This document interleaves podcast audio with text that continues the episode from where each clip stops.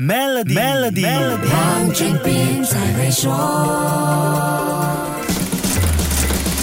你好，我是黄俊斌。电子游戏 （video game） 相信是很多人的童年回忆，而今天的手机游戏成了很多人解压和打发时间的一个工具。你有没有发现，不管是 video game 时期还是手游时代，俄罗斯方块 Tetris 这个游戏一直是一个独特的存在。这个方块游戏经过四十年，还是那么令人爱不释手，玩起来是多巴胺满满。它可以说是手游产业的一个标杆和重要的推动力量。那么容易玩的 Tetris 担得起这么高的评价吗？绝对可以。原因也正是因为它容易玩，由四个小方块组成的七种几何图形，分别是 I J L O S T Z 方块，不断的从屏幕上面掉下来堆叠。玩家需要像拼图一样，让不同图形填满空间，填满一排形成平行线，它就会自动清空，这就能腾出更多空间，让玩家有时间去思考接下来快速落下的图形应该放在什么位置。这些图形落下的速度会加快，玩家如果来不及清空，图形就会往上堆叠，一旦到顶。